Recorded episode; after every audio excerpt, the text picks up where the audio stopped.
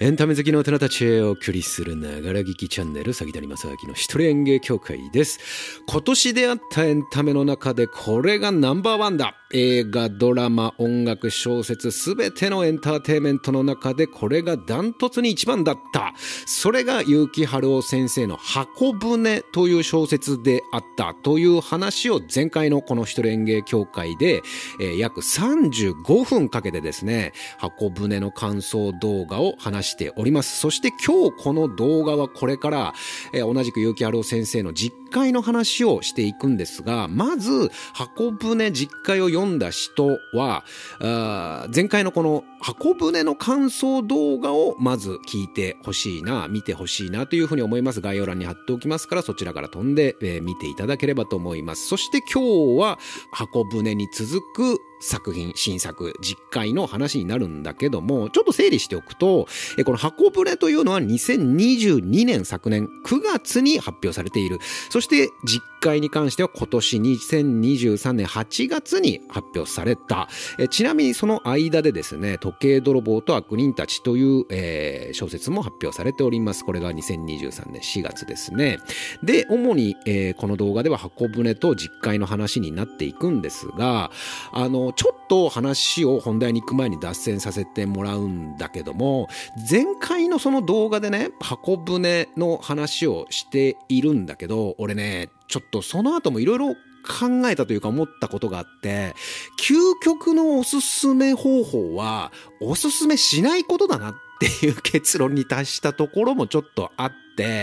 というのは、前回のその動画を聞いた人はわかると思うけども、もう何もあらすじも魅力も何にも伝えずにとにかく見てくれみたいなことには留めてるんだけど、それさえももう違うんじゃないかっていう気もしてきて、要はさ、もうめちゃくちゃ面白かった。今年出会ったエンタメの中で一番面白かったから、もうとにかく読んでっていうこのおすすめ方法でさえも一つの先入観は与えるよね。ものすごいハードルを上げるじゃない聞いた人がね、ね俺の話を聞いた人が、ああ、詐欺谷がそんな風に言うんだったら、じゃあちょっと読んでみようかな。箱舟、ああ、これかって言って読むときに、どんだけ面白いんだ、どんなにすごいんだっていう風に思いながら読み進めるわけだよね。もう俺にすればさ、そんなことも思わずに 読んでほしいというか、普通に生きててスッと出会って読んでくれっていうおすすめする言葉ってもうないじゃない。だからもうおすすめしない。何も触れないでおく。でもそうすると、何にも誰からも聞かないから、一生出会わない可能性があるじゃない？箱舟に。それは、よく本を読む人とか、ミステリーが好きな人だったら別に俺が言おうが言うまいが、手に取ってるだろうし、あれだけ有名っていうか話題になった作品だからね。でも、俺はさ、やっぱ、普段小説とか読まない人とかでもあれは絶対に楽しめるじゃない？だから、普段小説とか読まない人でも、これは読んでくれっていうことは言ったけど、でもそれさえもなんか本当は言いたくねえんだよな、みたいな、なんかそのハードルを上げたり、期待値を高めたりするようなこともしたくなくて、で、そのミステリーなのかサスペンスなのか、なんだ、もう言ってしまえば、じゃあ、なんだ、純文学なのかわかんない、ラブストーリーなのか、もう何にもわからない状態で読んでほしいっていうのが究極のおすすめ願望であって、でもそれはもう、もういろいろ矛盾していくよね。おすすめ方法はおすすめしないことってもうなんか、だからその人の人生に託すしかないというかさ、だからこういうさ、いろんな感想動画というか、うん、をやってきた YouTube チャンネルとしてはもう一つの敗北だよね。なんか言葉をうまく紡いで、期待値を上げないように、かつ読んでみようかなと思わせる何か方法はないものかという気もするけど、やっぱね、無理だ。だって俺別に評論家でも何でもないしね、ただのエンタメ好きのおじさんに過ぎないから、学校で言うとこの休み時間あるいは放課後、あれ面白かったよねとかってみんなでただ話し合いたいだけだから、つまりさ、この実会に関しても言えることってないんですよ。で、一個だけ言えることがあるとすれば、箱舟読んだんだったら実会も絶対読んでみてねっていうこと以上もう何も言えないですね。そして、箱舟も実会も読んだよという人は、前回の動画を見てきてほしい。箱舟の感想動画を見てから、あこの先を聞いてほしい。というわけで、いきます。もう感想動画、ネタバレあり動画。で、もう一回ちょっとね、しつこいけど言っとくけども、これ実回を読んだからこの先も聞くってことじゃダメですよ。箱舟も読んでないとダメですからね。箱舟と実回両方読んだ人のみだけがこの先を聞いていただければと思います。では、行きます。二つ大きな感想を最初にまず言っておきたいなというところなんですが、一つ目が、箱舟よりは劣る。これはまずは最初に言っておきたい。どちらが面白いかったかと言われれば。で、二つ目の感想が、ただ、あくまで箱舟と実会の二者択一の、まあ、評価をした場合のこれは考え方であって、この実会は単体で見ても、やはり他のミステリー小説、他の作品と比べれば面白さで言うと、完成度というかね、レベルというかね、えクオリティで言うと、まあ、かなり上の方には行くなというのは間違いないかな。あの、この例えを小説とかミステリー好きな人がどれぐらい共感してもらえるかは未知数なんだけど、俺あの、この二つの小説を読んだ時に、オアシスの Morning Glory と Be Here Now を思い出したんだよね。オアシスっていうバンドいるでしょ？で、セカンドアルバム、 Morning Glory というセカンドアルバムでもう世界を席巻したわけよ。あれはもう今聞いてもものすごいまあ名盤だよね。で、 Morning Glory を出した後に割と早いペースで、 Morning Glory に引っ張られるかのような形で Be Here Now というのを、まあ結構急ぎ目に作って出したんだよね。で、俺は結構この Be Here Now も好きで、 Morning Glory の名残り感も十分にしつつ、続編っぽい感じがありつつ、全部新曲でっていう、でもまあ名盤とされていて、歴史的にずっと評価されて残り続けているのは、まあやっぱり Morning Glory だよねっていう、つまり Morning Glory が方舟であり、Be Here Now がこの十戒でありという印象だったんですが、で、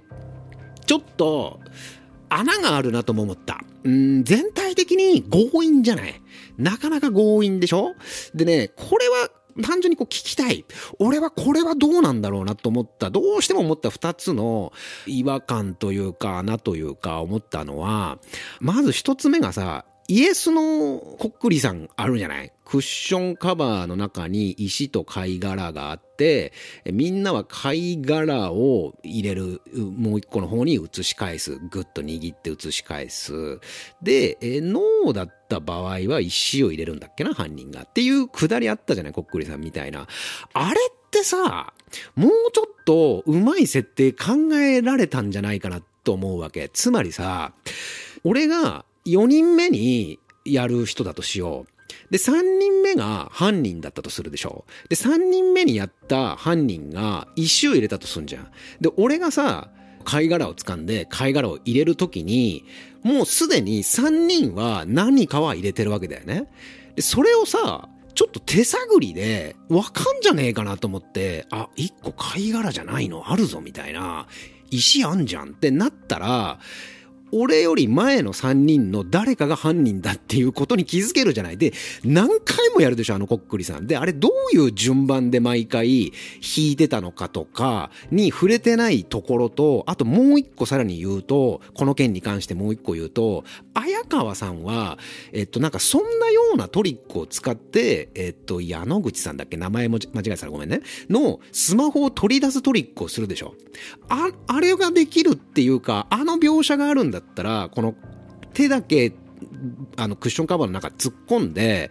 えー、貝殻か石かっていうのを、えっと、確認できんじゃないかということに言及すべきだったと思うんだよね。そこをどう、あの、読者に納得させるかっていう一文なのか二文なのか入れとかないと、俺なんかは、これ手の中だけで分かっちゃうじゃんみたいな。で、あんだけ何回もやってれば、順番がどうだったかはもう最悪よしとしても、いずれわかる、わかんなくね？一回ぐらいはわかる。だからあれが、もう本当に全体で2、3回しか出てこなかったら、まだ、あれだけど、あれ、2、30回ぐらいやってるよね？2、30回ぐらいやってれば、誰かが別にそう意図してなくても、あれ？なんか今、違うの？一瞬触っちゃった？俺入れた時にみたいな。あれ？これなんか違うやつがあったぞ、今。あれ？ってことは、俺の前にこの石だか貝殻を掴んだ誰かの中に犯人いるぞってならないかなと思って。だからあそこは、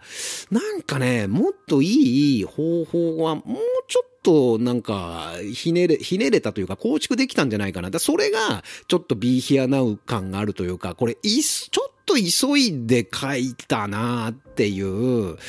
気がちょっとした。で、もう一個が、今の話とちょっと近いんだけど、あの、結び目のくだりあったでしょ？そうじゃないっていう、結び目それ違うってあったじゃない？あれ結構な確率で、草加さんは、草下さんじゃないよね？草加さんでいいんだよね？草加さんは、本人じゃないってことになっちゃわない？いや、それは草加さんが犯人で、で、自作自演で、自分できつい結び方して、で、自演で違うって言って、ああ、違うんだ、みたいな感じでもう一回結び方変えるみたいなことをしてた可能性もなくないけど、でもさ、そんなことするかなっていう犯人が、要は今の話で言うとさ、その貝殻を何回も、イエスノーって何回もやることだって俺多少リスクはあると思うんだよね。ポロッと落としちゃうとかわかんないけど。で、わざわざそんなリスクが増えるようなことを結び目の下りで自作自演で草加さんが犯人だったとしてやるかって考えればやっぱやらないよなって考えていくと、もうあの時点で草加さんも、ひいては沢村さんまで本人じゃないかもなっていうところまでなっちゃわないかな。で、そこに関してはあんまり触れられてなかったような気がちょっととしたんだけどね。だから別に穴って言えるほどじゃないんだけど、そこがなんか少し、ビーヒアナウ感が、あここはもうちょっと冷たかったんじゃないかな、本当はっていう。割と強引にここは行ったな。だからそれぐらい箱舟が俺の中では結構完全無欠だったから、なんかここはなんかちょっと、だからその実会もさ、すごい細かくいろいろ出てくるんだよ、いっぱい。だから、あ、なんかすごく強引な設定を、あのー、認識させられてるっていう感じが、ちょっとあったよね。うん。まあだからその辺はちょっと箱舟の感想動画と合わせて、えー、聞いてみてもらえればというふうに思うんですが、そして何より、この、十戒のすごいのは、ファーストインパクト、セカンドインパクト、サードインパクト、この3回のインパクトが終盤になってダダダダダってくる。ここが特に、まあ特にというか誰でもそうか、まあ見事だったんですが、まずファーストインパクトは藤原が犯人だったというところだよね。で、綾川さんが、すごくあの緊張する場面だよね。みんなの前で多分藤原さんが犯人でこうだったっていうのを明かしていく。まずさ、あそこさ、父親が犯人人だったっていう、大室さんが犯人だったっていう。だやっぱ読んでると俺も、あ、これ父親だな。で、だからここで犯人を発表できるんだな。つまり、お父さんはやっぱ爆発できない娘がいるから、爆発しないだろうということで犯人はお父さんあなたですねって俺は綾川さんは言うんだろうなと思ったらもう完全に俺全部やられてるんだけど、言うんだろうなと思ってたところ、まあ藤原さんが犯人だった。なるほど。死んと思われた、それもちょっと思ったんだよね。途中で。これ3人のうち誰か死んでなくて生きてんじゃねえかとか、ちょっと思ったことは確かにあったんだけどた、だだんだんさ、大室さん、お父さんが犯人かのような見せ方がこういうところがね、うまいんだよね。このミスリードっていう陳腐な言葉ではないさ、この印象操作とも言わねえな。なんて言うんだろうな。なんか自然にさ、勘違いを心地よく心地よい勘違いをさせてくれるというのが、この結城先生は鮮やかだな。大抵ミスリードみたいな、こいつじゃねえかな？みたいななんか書き方するじゃない。で、んどうなんだろうな？みたいな感じでこう俺たちも読んでて引っ張られたりするんだけど、この先生はね、結城先生は、本当にね、心地いい勘違いをさせてくれるんで、ああ、これお父さんだったか、なんか悲しい結末待ってそう、また、みたいな、箱舟に続いて、みたいな。なんかお父さんもさ、だんだんさ、ちょっと口数が減ってったりなんかしてさ、で、最後さ、あの、靴の下りでさ、で、大室さんって、わあ、来たと思ったんだけどさ、あの、大室さんもスリッパを履かれていますから違いますね、みたいな感じになって、あれ？ってなって、つまり藤原さんは生きていて藤原さんが犯人ですっていう、これがファーストインパクトだったよね。まあ、だから、まあまあ、まあ全体的なその藤原さんの、藤原のトリックも、まあ強引な見立てではあるけども、見た、うん、なんかまあまあ筋は、理はギリ通るかなっていう。なるほど。まあまあ、そういう感じか、という。だから強引な、だな、という、この作品全体に対する印象は引きずりながらも、まあまあなるほど、まあでもすごいすごいなっていうふうに思いながら、ファーストインパクトがあった。そして次だよね。セカンドインパクトが、綾川が犯人だったという、真犯人だったという。そして、このセカンドインパクトはもう一個付随していくんだよね。リエはもう分かっていたっていうさ、これがね、最後に話すけど、もう一回読める内容になっちゃってるんだよな。すっげえことすんなと思ったけど、まずね、セカンドインパクトの1個目の方に戻ると、まあ、綾川さんが犯人だったと。で、ここでもまあまあ、少々強引だな感は、やっぱ俺は感じたんですよ。こんなだって若い女性がクロスボウとかそんな、あ、できるかなみたいな。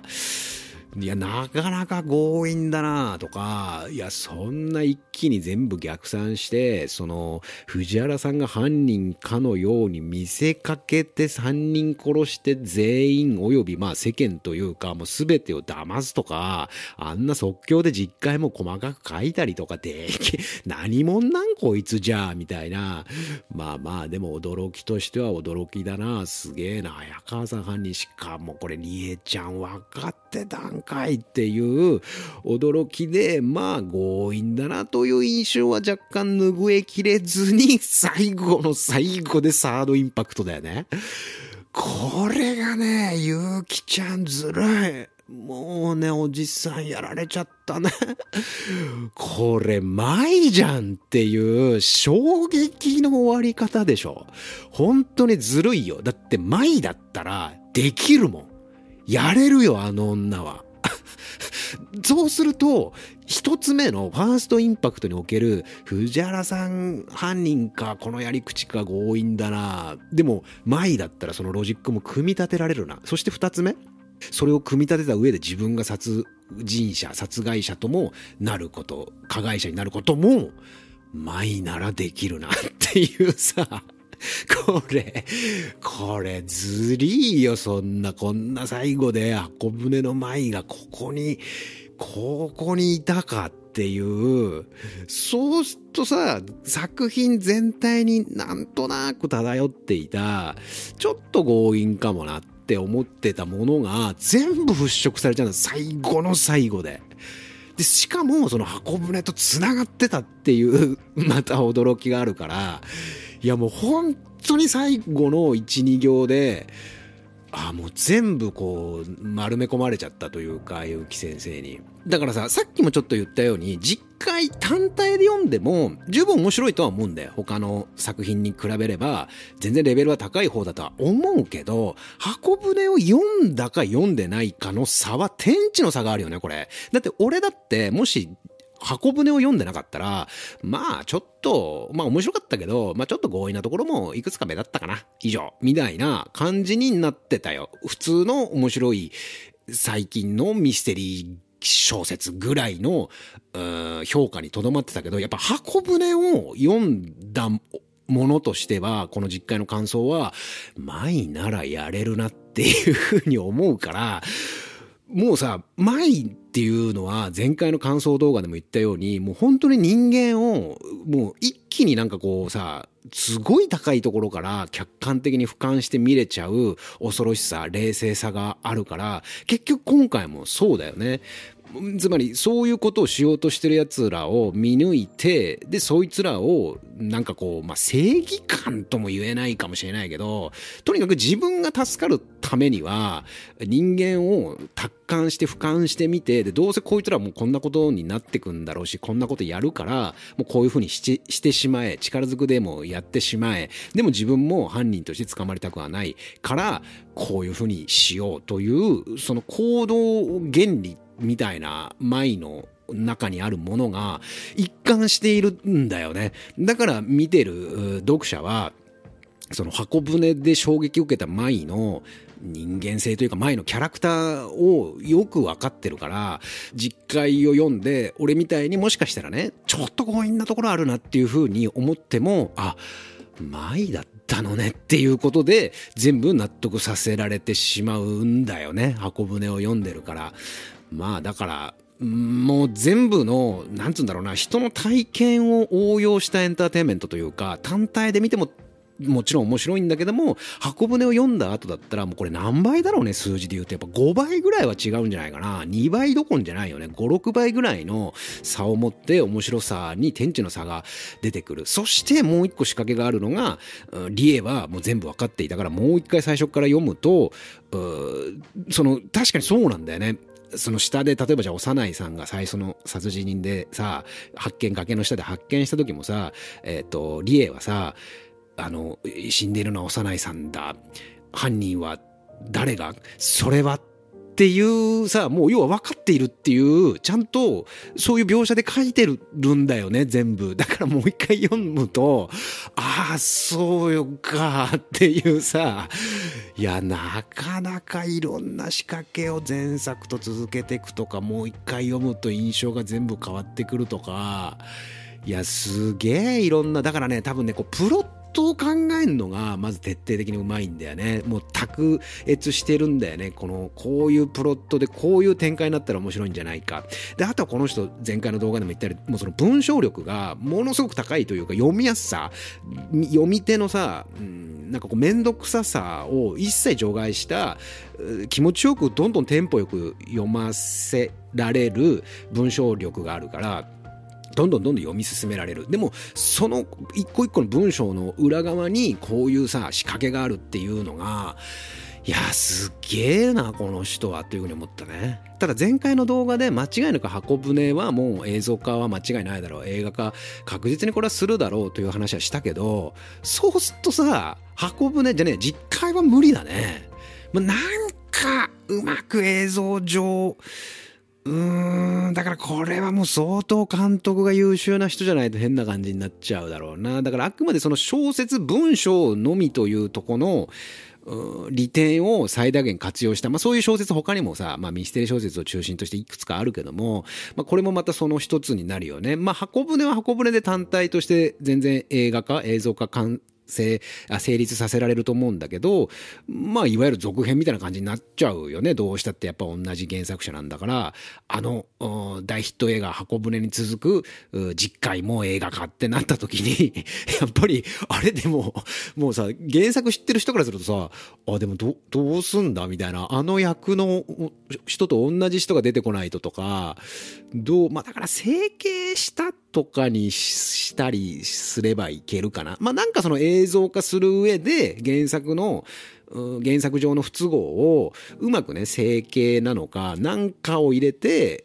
その映画だけを見る人たちを楽しませる驚かせるギミックは1個入れなきゃいけないだろうけどね。まあ整形ぐらいかな。整形そうだね。整形したっていう体にすればいけるか。ちょっと顔が似てるさ年齢とか系統とかあと声とかさ似ている。でも少しなんかいじったかなぐらいの絶妙なだからこれどこまで考えるかだよね。もうあの箱舟映像化するんだったらもう実回も映像化する前提で要は前役を誰にするかっていうのがすごく重要になるわけだから、どう、どうするかとかね。いや、まあ、そんなこともいろいろ考えながら、えー、以上が感想動画になりますが、あなたの、えー、まあ、箱舟も含めた実回の感想などあれば、ぜひコメント欄から投稿いただければと思います。この番組では見たしても嬉しくなるようなコメントに関しては随時番組の中で紹介させていただいております。そしてここまで聞いていただいたあなた、ぜひチャンネル登録と普段表ではできない話を裏側でみんなでわーわーやっております。メンバーシップ登録の方もお待ちしております。杉谷正明でした。ここまで聞いてくれたあなたに一個だけ聞きたい。時計泥棒と悪人たちもやっぱり面白い？読んだ方がいい？